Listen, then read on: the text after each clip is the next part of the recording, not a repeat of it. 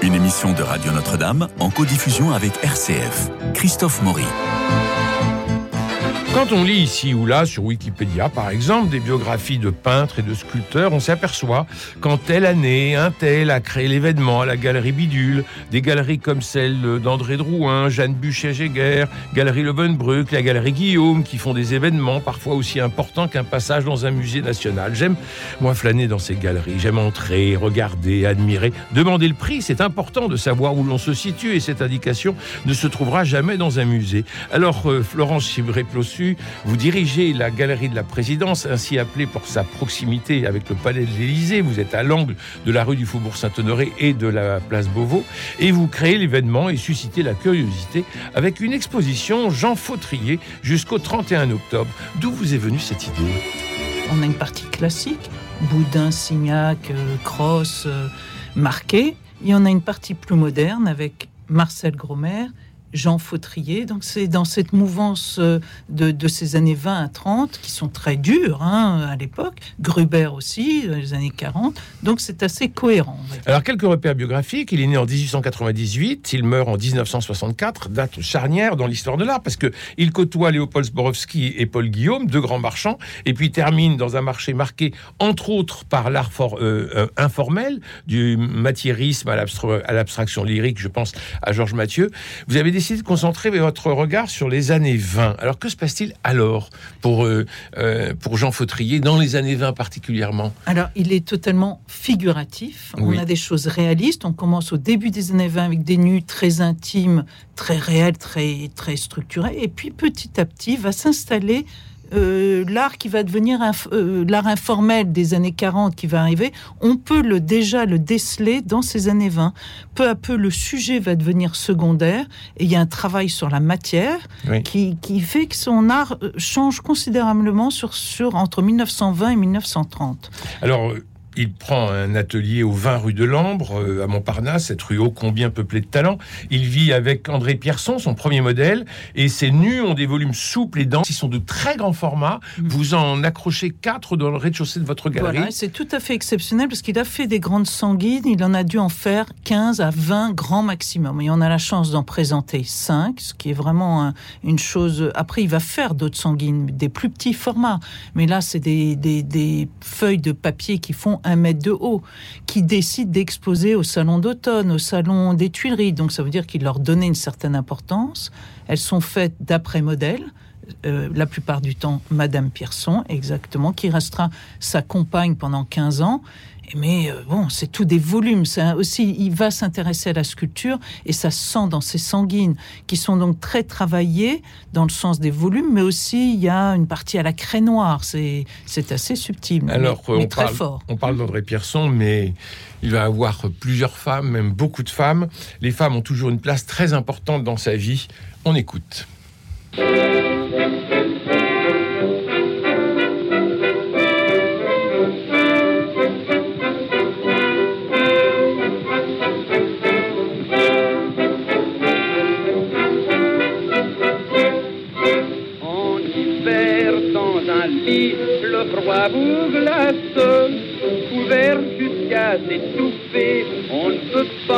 Réchauffer, en l'on n'ose pas même changer de place, on ne songe pas les pieds gelés à rigoler.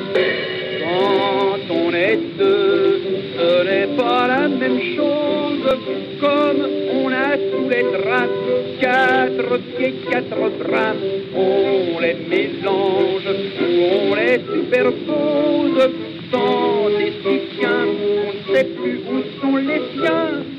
Quand on est deux, ce n'est pas la même chose, pas besoin de ces cruchons qui fuient par le bouchon, seul au toto, ça vous fait froid dans le dos. Quand on est deux, on est joliment mieux. Le grand Julot disait pour descendre un petit peu, faire le coup du père François, tiens les fois chez les fois, car on peut entre nous prendre la pipe et se faire casser la gueule si qu'on est seul. Quand on est deux, ce n'est pas la même chose. Pendant que sans les reins, on colle un coup sur un autre copain.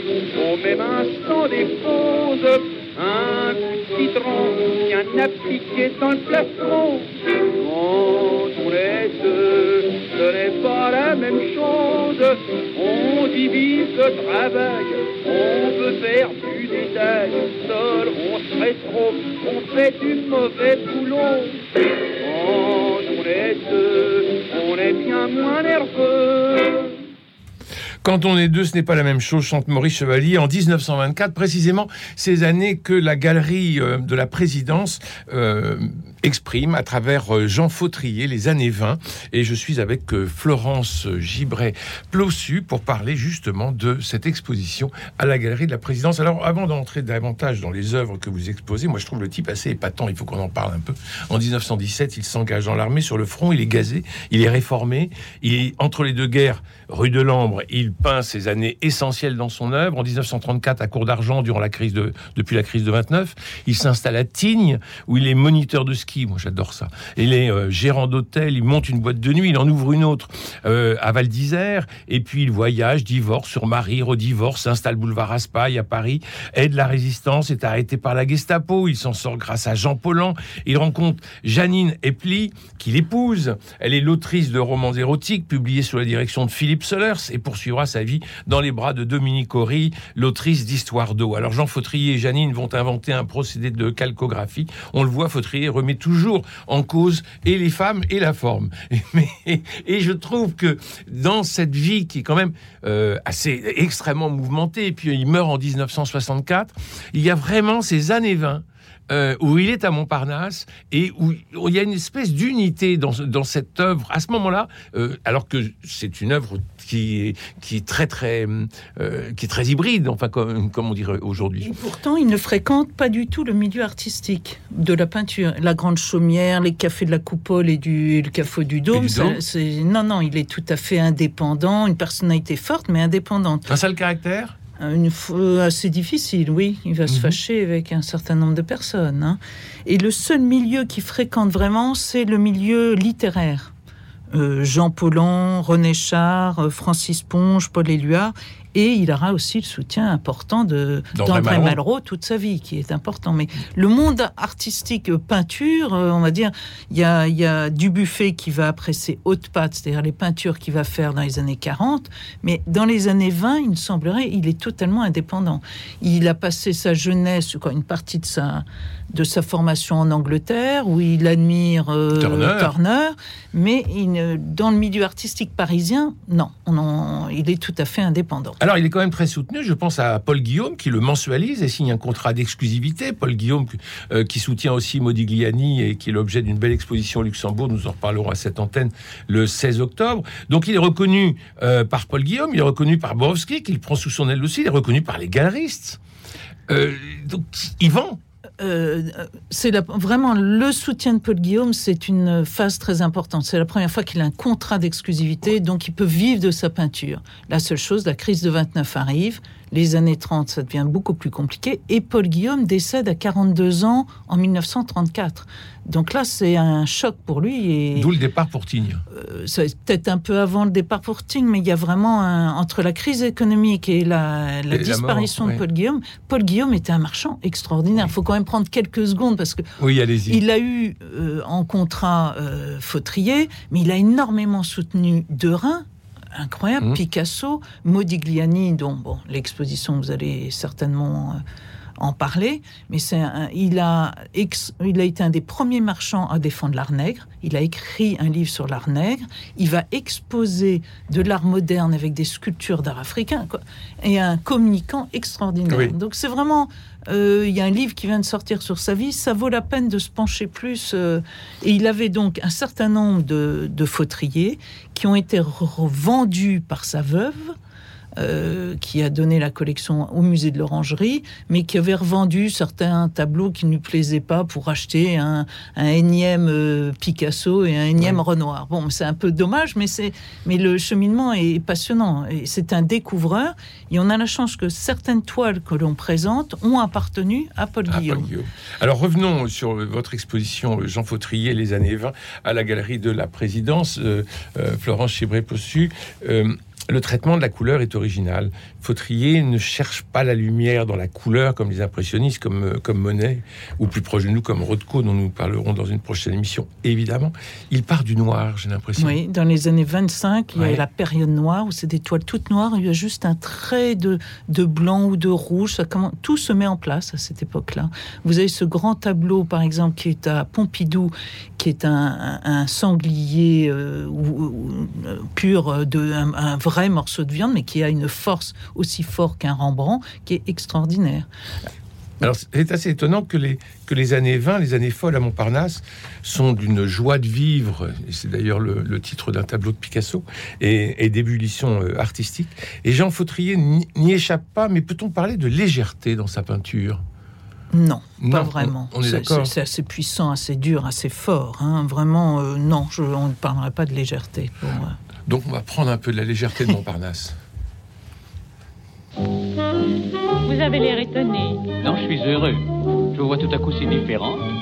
Au fond, vous êtes très gentil. Faut pas le dire. Pourquoi Parce qu'on vous pardonne quelquefois d'avoir réussi, mais jamais d'avoir l'air heureux. Vous donnez rudement bien le change. Ah, bah, je suis comédienne. Que voulez-vous, c'est obligé. Par mon contrat, je dois changer mes habitudes. Car malgré soi, pour s'imposer, il faut savoir se composer une attitude. Je ne suis pas ce que l'on pense. Je ne suis pas ce que l'on dit. Au cinéma, pour qu'on vous lance, être soi-même, c'est interdit. Alors pour être dans l'ambiance, à chaque instant,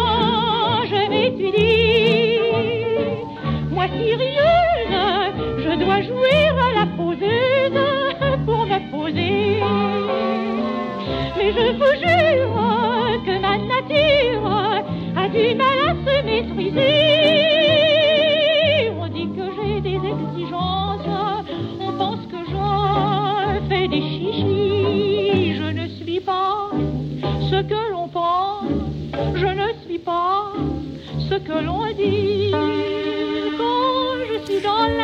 Je ne suis pas ce que l'on pense, Yvonne Printemps, qui chante et vous avez reconnu Pierre Freinet. En introduction, nous sommes à Montparnasse, rue de Lambre et boulevard Raspail, sur les traces de Jean Fautrier, que vous exposez, euh, Florence euh, Gibret-Plossu, à la Galerie de la Présidence, en face du Palais de l'Élysée, presque. Alors la question qui fâche à présent, puisque l'émission va bientôt se terminer, parlons prix, parlons fric, parlons argent, parlons pognon, euh, parce que c'est l'une des joies du promeneur que je suis, c'est d'entrer dans une galerie et de demander le prix d'une œuvre. On peut toujours se renseigner sur Internet, mais le dialogue avec le marchand, le galeriste, mais qui à ce moment-là est un marchand, est toujours fructueux. Il y a d'abord une gêne, de la pudeur, une timidité qu'il faut surmonter. Vous le remarquez? Non, Non. on ose maintenant. Il y On a ose pas- maintenant. Oui, oui. Et puis il faut parler aux galeristes. C'est- On est là pour ça. Il Mais n'y a pas oui. que la vente. On apprend toujours. Il y a un échange qui est Et de savoir pourquoi ça coûte tant, ou pourquoi ça coûte si peu. Les, les encres de Fautrier commencent à 8000 euros. Oui, oui. Donc on peut s'offrir un, un- un superbe dessin à l'encre de Chine des années 20. Et, C'est dans quand le, même- et, et le sport national de tous les collectionneurs en vous payant plusieurs fois. Et c'est encore mieux. C'est quand même plus agréable. Alors comment se, se fait-il que des contemporains travaillant pour les mêmes marchands, je pense à Chaim Soutine par exemple, vont avoir une cote plus importante que celle de Jean Fautrier? Euh, la partie abstraite est encore. Et, et- sur l'art informel, Fautrier déjà sont des prix autres. hein. Oui, Euh, les années 20 sont encore, euh, sont encore accessibles, même si les huit valent plus. hein, Bien que- sûr. Mais il y a aussi une relecture aujourd'hui de, de cette période. Vous avez par exemple l'Art Institute de Chicago qui a acheté une grande toile de fautrier des années 20 des chrysanthèmes il y a deux ans. C'est un signe que on regarde ces années différemment. ils l'ont acheté cher? J'ai j'ai pas le prix, Vous mais c'est moins cher que des otages, que de la partie abstraite. Oui. Donc c'est intéressant de voir que les musées euh, s'intéressent et se, se revoient la lecture qui était faite de Fautrier, euh, qui commence dans les années 40. C'est pas vrai. Tout, est, tout se met en place dans ces années 20. Parce que comme vous dites, après il devient professeur de, de, de ski, il va arrêter pendant 10 ans de peintre. Donc en 29, tout est en place. Le sujet devient secondaire, c'est la matière Oui. qui compte, et la matière, ça va être toute la base de, de, de- après des années abstraites. Mais moi, je le trouve totalement passionnant dans ces années 20. Et vraiment, merci, merci, merci pour cette exposition parce que euh, on sent, comme vous le disiez, que, que tout fautrier est là et placé, mais on sent aussi cette, ce- cette force, ce dynamisme, cette joie de vivre euh, qui, qui ensuite sera un peu dépassée par la matière elle-même. Et mais il expérimente toujours. Là, Oui. on voit dans certaines toiles, il gratte au couteau, il fait des choses, il teste des choses. Entre la lumière et la matière, c'est un jeu assez, euh, assez passionnant. Le sujet, on va dire, il sert essentiellement à faire parler la, à la matière, mais peu à peu, le matériau devient l'objet même de la création. Les formes quittent peu à peu le registre du figuratif, c'est-à-dire les, les, les nus n'existent plus. hein. Après, Mhm. c'est plus des, des animaux, des fleurs ou des fruits. Et peu à peu, les formes euh, quittent le registre euh, du figuratif et font éclater la matière. Et c'est en ça qu'on annonce complètement euh, l'art informel qui va apparaître à la Galerie de Rouen en 43, Et qui va durer? Ah, jusqu'à sa mort. Oui. Après, c'est que la matière qui est le sujet de ces toiles. Oui. Mm. Et, justement, ce qui le, ce qui le passionne, c'est à ce moment-là, il y a, il y a une. Vous disiez tout à l'heure que euh, dans les années 20, il est assez solitaire. Il, il rencontre pas vraiment les, les peintres qui se trouvent au Dôme, euh, au Select ou euh, euh, juste à côté. Euh, mais euh, en revanche, dans les années 60, euh, là, il va être complètement pris dans, dans un Oui, mouvement. il, est, il, il représente la France à la Biennale de Venise avec Voilà. Hartung. Ils ont le, le- mais bon, il meurt en 64, donc c'est vraiment, il a sa grande exposition au musée d'art moderne l'année de sa mort. Donc vraiment, bon, il est reconnu. Consécration. Voilà, tout à fait. Et cette consécration euh, va venir aussi par le fait d'échanges. Je pense avec Georges Mathieu, je pense avec euh, les, les- Du buffet, beaucoup. du buffet, bien sûr. Aujourd'hui, aujourd'hui, euh, c'est Baselitz dit un des peintres qui m'a influencé euh, le plus, c'est Fautrier. Voilà. Mais à l'époque, c'était plus compliqué. Donc, il, donc il faut l'écouter. Et encore une fois, bravo pour cette exposition parce que euh, il y a combien d'œuvres en tout? Une trentaine? trentaine. Ouais. Ce qui est ce qui est déjà énorme parce que c'est pas très grand chez vous. Mais donc il faut avoir la curiosité de venir voir. ces- il faut rentrer. C'est des choses euh, un peu particulières qui peuvent euh, surprendre au début, mais c'est au Ouais, contraire, c'est important de d'être dérangé un petit peu. Ça prouve la force euh, et l'innovation de, de l'artiste à l'époque. Un très joli euh, but de promenade pendant le week-end. Vous ouvrez tous les jours? Tous les jours, sauf le dimanche, et il y a une ouverture spéciale le dimanche. euh, Sunday- euh, les galeries sont toutes ouvertes un dimanche au mois d'octobre, Oui. vers la mi-octobre. Oui. à, à- à suivre. Ça, ça vaut la peine de se promener un, un dimanche après-midi dans les galeries. Alors, les femmes encore euh, sont extrêmement présentes. Je vois cette, cette gouache et aquarelle sur papier, Le client au bordel, Mm. qui est signée euh, Avenue de Suffren, en bas à droite. Donc, Absolument. on a, on a Comme l'adresse. qui fréquentait, les... il s'inspirait. Là, il y a une, une expression dans les visages de ces femmes incroyable. hein. Il y a un petit côté. Toulouse-Lautrec, non? Oui, ou Ou un peu le cadre grosse qui est le même. C'est le cadre qui est le même, oui, Oui. ça c'est sûr. Mais l'expression des femmes est plus dure. hein. Parce qu'on a le piano, on a ces femmes qui sont, qui sont assez, assez mastoc, il faut Mm. le dire. Euh, on a derrière, on ne sait pas si c'est un miroir qui reflète ou si c'est un client qui passe ou si c'est un serveur parce qu'on voit un plateau avec Mm. peut-être des bières ou, ou du thé, je ne sais pas. Et on a cette... euh, la misère humaine sur ces visages est un- incroyable. C'est terrible. Et et sur les visages, et sur la pose, et sur le... le, euh, Il y a- il y a, que lui qui est encore euh, l'homme au centre de la toile, euh, a le visage baissé et presque un peu honteux, on peut dire. Voilà ça. Et puis alors on a aussi les filles de les filles de Maison Close. Ça c'est c'est c'est une C'est une, petite aquarelle, mais c'est fantastique. hein. Tout est dit. C'est une, une violence, euh, un réalisme assez incroyable. hein. On a trois femmes, trois femmes qui attendent, euh, qui ont, euh, euh, qui sont en nuisette un peu, un peu momoche, et euh, ça s'appelle Fille de maison close. Et j'avoue que c'est, c'est terriblement triste. hein. La chair est triste. Et j'ai c'est un beau témoignage. On est en 24-25. C'est c'est aussi puissant qu'un un Gross ou un Dix de l'époque. Ils sont pas du tout connus avec les expressionnistes allemands, mais il y a la même puissance. hein. Ouais. Mm. Et alors des couleurs formidables. Re- Regardez ces, ces grilles, ces ici. Le... C'est des fraîcheurs d'aquarelle à partir du moment qu'on ne les montre pas au soleil. Il faut jamais mettre ces, ces aquarelles au soleil. Et elles oui, c'est pour ça que tous les ateliers d'artistes sont au nord. Euh, les raisins noirs, technique mixte sur papier marouflé sur toile. Là, on est en 1938-1939. On n'est plus dans les années 20. Oui, il y a une petite exception, mais c'est Et c'est très important. Parce que après, il va, quand il va être sur sa période abstraite, il travaille essentiellement sur papier et il maroufle sur toile. Et sur ce papier, il met des poudres, il, il essaye beaucoup de choses, mais il part de, depuis la le, le papier qui maroufle sur toile. Et ces raisins noirs sont très importants, je trouve, dans l'exposition parce qu'ils ils montrent où il va aller. Exactement. Euh, alors qu'on a vu euh, du dessin, on a vu de la, de la couleur, on a vu euh, de la couleur un peu marquée par le noir aussi. hein. Et, et puis là, d'un coup, on entre dans cette abstraction, presque cette abstraction, euh, parce que les raisins noirs, c'est quand même du raisin noir, oui.